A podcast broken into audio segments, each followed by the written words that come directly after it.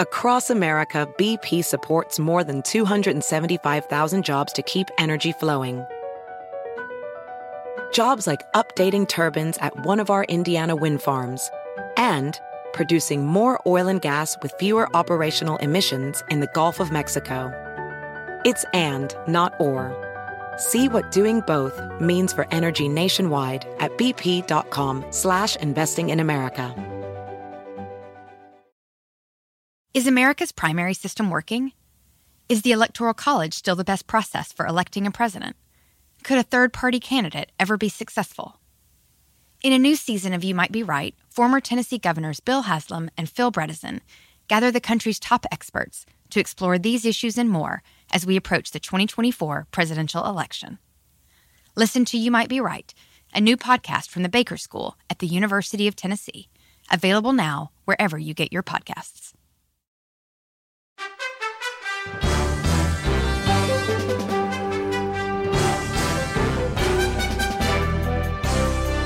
Hola, ¿cómo estás? Soy Fernando Espuelas. Muy buenas tardes y gracias por estar conmigo. Ayer se reporta uh, lo que inmediatamente se convierte para mí, por lo menos, en una historia muy, muy interesante. Eh, el grupo de abogados contratados por Donald Trump para defenderlo en el juicio político en el Senado que viene, empieza la semana que viene, todos renunciaron. Todos renunciaron. ¿Y por qué renunciaron? Bueno, el New York Times uh, explica que Trump quiere uh, que sus abogados eh, defiendan un caso que no existe, el caso de que le robaron las elecciones. O sea, él es acusado, y es una acusación, eso es lo que quiere decir impeachment efectivamente, a nivel político, no criminal, de uh, haber incitado violencia contra el Congreso. Esa es la acusación que se le hace. Y él quiere de alguna manera defenderse de esa acusación uh, diciendo que le robaron las elecciones. Y estos abogados renunciaron porque no van a presentar esa defensa, porque esa defensa está basada en una mentira, primero, y segundo, no tiene nada que ver, ¿no? Eh, que le robaron o no robaron las elecciones no está ligado a que Trump incitó a la gente a invadir el Congreso y que hay gente involucrada en todo su entorno, millones de dólares de su campaña fueron uh, gastados para esa manifestación. Y está bastante claro que los uh, um, tweets que mandó Trump Uh, invitando a la gente del 6 de, enero a Washington es el comienzo de lo que culmina esa tarde uh, en la invasión del Capitolio. Ahora, ¿quién reemplaza a estos abogados? Ahora, eh, los abogados que tenía Trump uh, aparentemente son gente seria. Eh, gente que había trabajado bien en el Departamento de Justicia, son abogados que defienden gente, ¿no? Entonces ese es su trabajo. Pero gente que se considera abogados de primer nivel fueron reemplazados por nuevos abogados. Obviamente Trump no quería cambiar de abogados, pero ahora tiene dos abogados. Uno de ellos, que fue uh, un procurador en el estado de Pennsylvania, es más famoso que por esto. Eh, ¿Recuerdas Bill Cosby? Ese, el cómico eh, que por años fue una figura muy importante en Estados Unidos, uh, uno de los eh, pilares de la comunidad afroamericana, muy, muy rico, muy exitoso y todo el resto. Bueno, también aparentemente, no aparentemente, esto fue comprobado en un caso legal, Um, invitaba mujeres a su oficina, donde sea, les daba drogas, la, las dormía y las violaba. Uh. Y, este tipo, Castor, uh, no quería procesar a Bill Cosby por estos crímenes. Obviamente después eh, fue procesado y ahora está en la cárcel. Y el otro, que se llama Schoen, uh, Schoen eh, eh, tiene una mentalidad un poco más de conspiraciones. No es una persona, es una persona que tiene un enfoque muy importante, relevante para Trump sin duda. Él defiende miembros de la mafia. Entonces Trump tiene ahora un abogado famoso por no procesar uno de los violadores más famosos del mundo y el otro que eh, su carrera está basada en defender miembros de la mafia.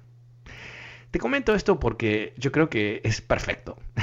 o sea, eh, aquí hay una realidad, ¿no? Que más allá de, de que Trump eh, eh sea expresidente, sigue siendo el mismo mugriento corrupto de siempre. Y eh, quiere que aquellas personas en su entorno sean tan corruptas como él, que mientan exactamente como él mienta. El problema es que un abogado ah, serio, eh, si se levanta enfrente de una corte, en este caso la corte del Senado, y miente, a propósito, sabiendo que está mintiendo, inmediatamente pierde su carrera y posiblemente pierde su título, ¿no? porque es eh, ilegal eh, que un abogado represente a una corte algo que sabe que no es la verdad. ¿no? Entonces, esto me parece que es una especie de de, viñeta, ¿no? de, una, escena muy pequeña dentro de todo el drama que hemos vivido por los últimos cinco años con Trump, que nos demuestra quién es al fin y al cabo. Primero que él no puede, no puede atraer abogados de primer nivel. Eh, aparentemente hubo todo un esfuerzo de reclutar famosos abogados en Washington que defienden a quien sea, ¿no? No es que ellos son delicados, pero no quieren defender a Trump. Porque no quieren ensuciarse las manos porque no quieren sufrir el colapso de su reputación, ah, porque no quieren mentir. Y, como todo con Trump, ¿no? Eh, que se hace pasar como el gran aristócrata, todo termina así como medio bajo. Ah, y aquí tenemos un, tipo que, defendió a un violador, no defendió, lo, encubrió, mejor dicho, y el tipo que defiende a los mafiosos. esa es, eh, ese es el panorama legal de Trump. Ahora, eh, del punto de vista simplemente mediático de entretenimiento, qué interesante va a ser ver estos abogados, a ver qué, cuál es su defensa, qué es lo que hacen, ¿no? Eh, ¿Se van a, van a mentir en frente del Senado o no van a mentir? ¿Y cuál es la defensa que él puede proponer para no ah, ser encontrado culpable? Bueno, eso lo vamos a descubrir en la brevedad. Entonces, ¿qué va a pasar mañana? Eh, perdón, ¿qué va a pasar con el juicio político? Mañana eh, los demócratas presentan el caso formalmente. O sea, el segundo paso de los briefs. Y después, la semana que viene, el próximo martes creo que es, los abogados del presidente tienen que responder y después de ahí pasa al juicio. Así que vamos a tener unas semanas, por lo menos dos o tres semanas, eh, repletas de esta información, de, qué es lo que pasó. Y yo creo que lo que vamos a descubrir, eh, más allá de lo que ya sabemos que es bastante, es que Trump o gente en su entorno eh, sabía que había por lo menos el riesgo de violencia y que agitaron esa violencia para lograr ah, caos. Ah, yo, yo pienso muchísimo que lo que Trump buscaba es crear tanto caos en el Capitolio que él podía declarar ley marcial. No sé, lo vamos a ver, yo creo, y creo que vamos a descubrirlo. La diferencia aquí también es que, aunque los republicanos van a seguir ah, defendiendo a Trump a capa y espada, porque, bueno, porque porque creen en él, ¿no? Eh, también aquí vamos a tener la, realidad del video, vamos a poder ver lo que ocurrió. Esto no es escuchar de una conversación que ocurrió y lo estamos escuchando a, través de una figura muy gris que sale de la burocracia, ¿no? De la Casa Blanca. No, esto va a ser eh, estos personajes tan exuberantes ah, que invadieron el Capitolio usando el nombre de Trump y vamos a escucharlo de sus propias voces. Eso es lo que se está haciendo. Entiendo que los demócratas contrataron abogados muy serios, obvio, ¿no? Y que esos abogados están armando ese, ese video ah, para poder presentar el caso. Así que creo que va a ser, eh, bueno, sin duda va a ser interesante, pero creo que vamos a descubrir aún más ah, sobre el involucramiento de Trump y su familia, quizás inclusive, porque me parece que sería un, medio raro que la campaña de Trump Ah, hubiera invertido más de un millón, de, creo que fueron dos millones de dólares, no recuerdo el número exacto, eh, en ese evento, en ese, en ese proceso de aglutinar estos ah, motines ah, y que la familia no, no estuviese involucrada. Me parece no probable. Eh, vamos a hacer lo siguiente, vamos a ir a las líneas. El número es 844-410-1020. También aprovecho, si quieres leer más sobre los abogados de Trump, está en mi newsletter de hoy. Si quieres suscribirte, lo puedes hacer a través de fernandoespuelas.com. Ahí también vas a ver los links para suscribirte al podcast de este programa. Si quieres escuchar este programa, quizás no lo escuchas todos los días, quizás lo quieres escuchar a las 10 de la noche, cuando quieras escucharlo, lo puedes escuchar a través de podcast. Una vez más, fernandoespuelas.com es donde vas a encontrar los links para el podcast y el newsletter. Pero ahora me voy a eh, enfocar sobre Josefina, que me está llamando esta tarde. Hola Josefina, ¿cómo te va? Buenas tardes. Muy bien, ¿y usted? Lo felicito por su programa. Siempre Gracias, lo muy Ah, muy amable, gracias. Y, felicitaciones a la estación también. Este, mira, tengo una pregunta y, lo dejo. Siempre lo escucho, siempre. Ustedes, su programa es ah, muy interesante. Muy este, lo, lo dejo para, nomás le hago la pregunta a ver qué, me, qué nos dice. Mire, escuché que el presidente Trump, ah, bueno, el ex presidente, este firmó un, un, un bill, ah, digamos en mil, 1917, que todas las personas que ganan 75 mil dólares por año van a pagar más de taxes por 10 años. Imagínense, les da break a los ricos y a los que ganamos menos, pues nos quieren. Yo quiero saber si es cierto. o sea, ¿tú dices que, que Biden hizo eso? No, no, no, no, no, Trump.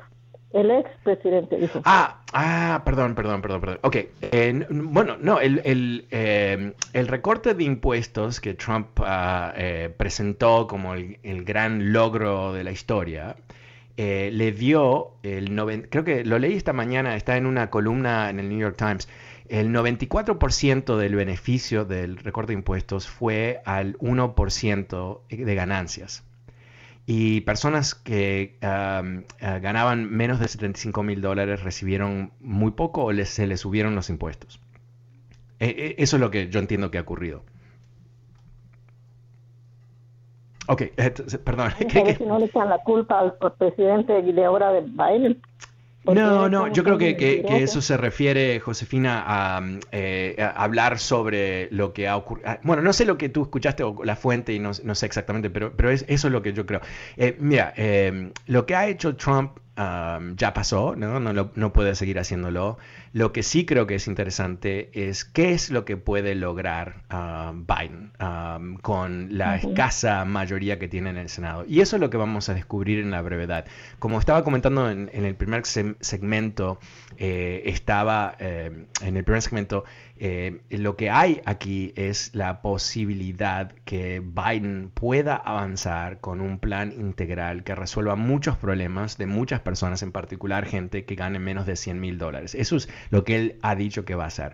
Ahora, ¿lo va a poder lograr o no? Eso to be, ¿no? To be determined, porque eh, él no puede simplemente hacerlo solo, sino que requiere el resto del Congreso que lo ayude, no lo ayude, que, apruebe las cosas. Pero vamos a ver. Muchísimas gracias, Josefina. Eh, eh, pasemos con Salvador. Hola, Salvador. Buenas tardes. ¿Cómo te va?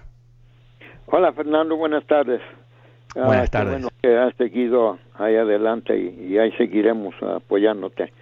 Ah, este, mira, lo que me preocupa, bueno, ya se vio, es, más, ah, para mucha gente de los seguidores, no necesita uno saber mucho de política para ver la calidad de la persona que es, especialmente una, un personaje como el presidente. Sus antecedentes luego los ven por todos lados de antemano. Uh, que por cierto, los millones de personas que votamos en la primera ocasión, en contra de él, que votamos por Hillary Clinton, uh, ya sabíamos muchas de sus uh, maniobras sucias.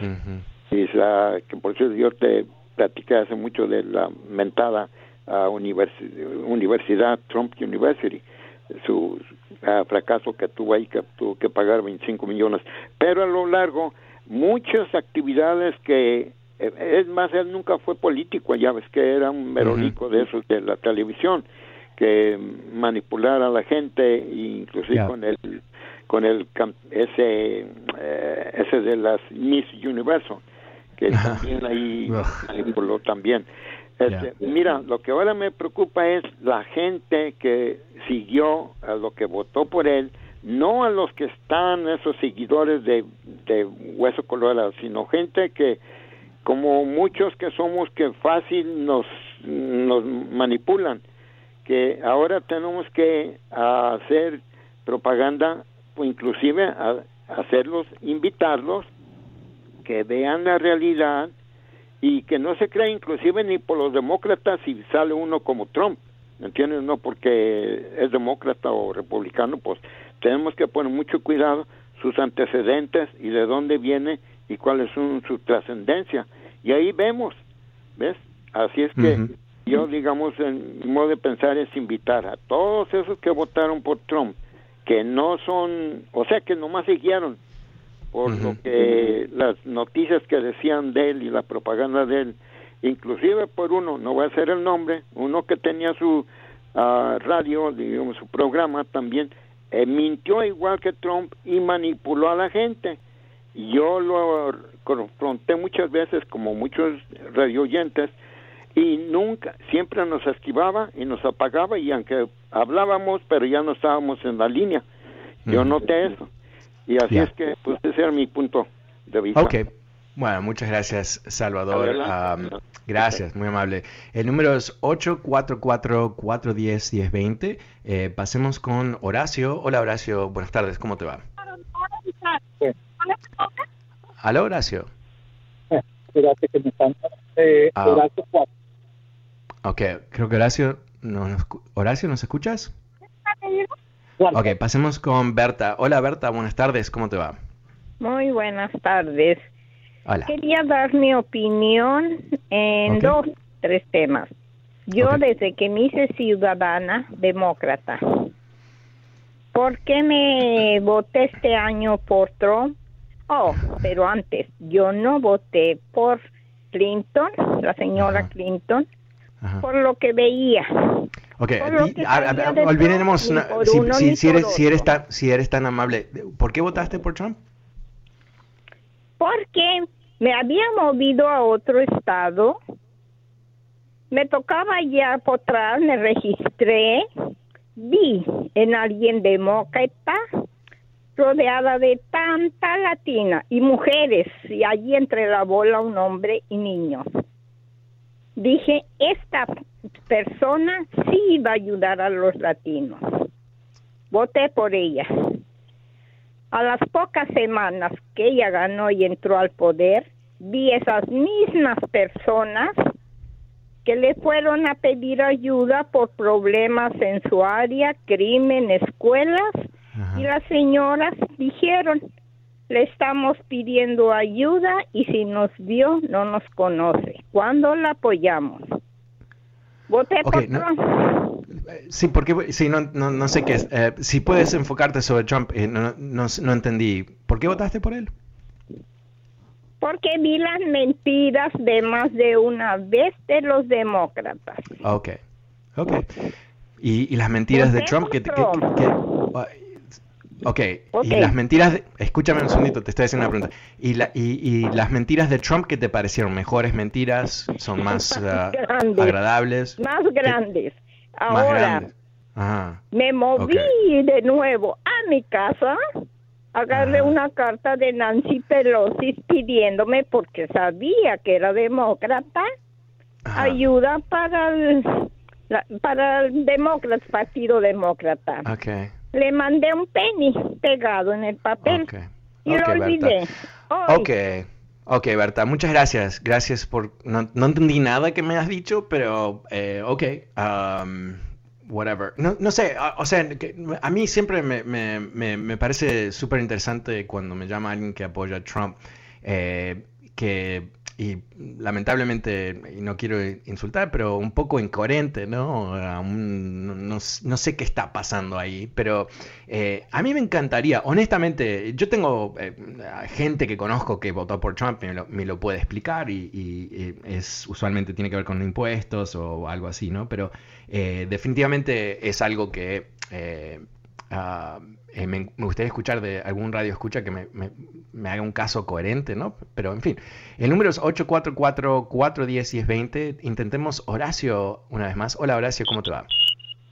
Buenas tardes, ¿cómo está? Hola. Excuse, excúseme que estaba, me estaban hablando y no, no lo No te atender. preocupes. Adelante. El- el- con- Ahora, eh, hablé el jueves y el viernes no pude comunicarme, pero bueno, cortico. Eh, dos preguntas. Ya. Mira, yo me quedé muy intrigado por qué la Corte Suprema no eh, dijo que no podían acusar a Trump porque se había beneficiado del gobierno. Entonces, Ujú. ¿cómo así? Si, si él todo, a todo el mundo lo, lo ubicaba en sus hoteles y querían una y, y ganar plata con eso. Esa es Eh, una. Ok, te, respondo rapidito. Em, lo que eh, leí muy poco sobre el tema eh, fue un tema de, proceso, donde la Corte Suprema no es que, dio un dictamen sobre el mérito de la acusación de que él se estaba enriqueciendo con el gobierno, sino que había algo, no recuerdo muy bien, pero era algo sobre cómo archivar un caso y cuándo, algo así. Eh, o sea, no, no hubo un dictamen. Pero, ¿cuál es tu segunda pregunta? Bueno, pero todavía se puede, todavía se puede seguir en ese caso, o sea, o, ya, ya no. No, eh, mira, no, no creo que se pueda ah, porque Trump ya se fue, ¿no? Entonces eh, el problema que se alegaba, ah, eh, José, si puedes bajar el, micrófono, está, está, saliendo un ruido muy fuerte al aire. no creo que se pueda hacer porque el, lo que alegaban era que los, los hoteles de Trump, ah, el hotel de Trump recibía beneficios de ser el hotel de Trump, porque la gente iba al hotel para darle dinero a él a través de comprar o quedarse ahí. Y como ya él no es presidente, no sé si el caso sigue vigente. Así que, pero eh, lo, puedo averiguar y comentarlo en otra ocasión. ¿Y cuál era tu segundo tema? Ah, y el segundo tema es eh, que si, eh, si comentaste, no, llegué tarde hoy, si comentaste que los, los seguidores de Trump, el que se disfrazó de, de búfalo, ese va quiere, quiere acusar a Trump porque no le dio el perdón. Sí. No, no lo había comentado, pero bueno, sí, lo, que está pasando que es interesante, no, sé cuántos de los ah, personajes que invadieron el Capitolio, pero el, tipo este de los cuernos que estaba medio desnudo y le dicen el Q Shaman, es, el nombre que él se ha dado del personaje, eh, él estaba completamente convencido aparentemente que Trump le había dado la orden de invadir y, y, después esperaban que Trump los iba a perdonar. Y cuando no lo perdonó, el señor este con los cuernos se enojó. Y ahora su abogado está diciendo que él quiere dar su testimonio en el juicio político. Lo que yo creo que está ocurriendo en realidad es que no tiene ninguna defensa. ¿no? O sea, este idiota eh, no solamente invadió el Capitolio, pero ah, invadió con con este con todas estas vestimentas muy elaboradas y se sacó fotos y dio entrevistas y todo el resto. Entonces, ¿cuál es la defensa de él? La única defensa que aparentemente el abogado tiene, por lo menos hasta ahora, es que él actuó bajo las órdenes de, um, de Trump. Entonces, eso, esa es la dinámica que, está ocurriendo. Pero eh, yo, diría que no hay aquí... Uh, tenemos que empezar a, sacarnos de Trump, sacar Trump de encima de nuestra conciencia, ¿no? vamos a ver qué pasa en este juicio político. Yo creo que ahí va a haber, ah, no, no lo van a encontrar culpable porque estos republicanos, honestamente, no, entre todos hay solamente cinco que tienen ah, la valentía de actuar como senadores de Estados Unidos. El resto están ahí eh, lucrando con el puesto y viviendo la, gran vida de ser uno de los 100 más poderosos de Estados Unidos. Ah, pero, pero lo que sí va a cambiar es vamos a tener información empaquetada de tal manera que va a ser muy difícil para personas que no prestan mucha atención, inclusive, de desmentir uh, qué, es, qué, es, lo que ha ocurrido. Uh, muchísimas gracias. Pasemos con Carlos. Hola Carlos, buenas tardes, ¿cómo te va? Ah, buenas tardes. Oye, son más idiotas los que siguen. Ah, goodbye, bye bye. Ok, eh, otro más, ¿no? Que, eh, miente y ah, para salir al aire, para decir cosas que no son demasiado inteligentes, honestamente. Em, por eso no lo dejé salir al aire. Es, mi compromiso contigo de que no vamos a, perder mucho tiempo con esa gente.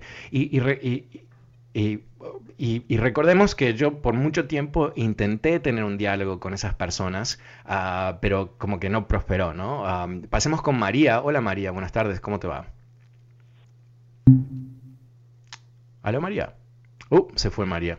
Bueno, vamos a hacer lo siguiente porque eh, no, se nos está acabando el tiempo, pero, pero yo, yo creo que tenemos que eh, eh, abrir los ojos eh, y mirar hacia el futuro un poco, ¿no? Yo creo que eso es, es, el gran desafío del tiempo de Trump. Por lo menos yo estuve tan metido en el entorno de día a día, qué es lo que hace, qué es lo que hace, qué es lo que hace, y tratar de advertir personas, ¿no? Eso ha sido un poco mi, mi, mi orientación, eh, dejar que la gente sepa qué es lo que tenemos enfrente y en particular recordar a muchas personas que es, lo que Trump representaba no era el tiroteo habitual entre demócratas y republicanos, representaba una amenaza al sistema democrático.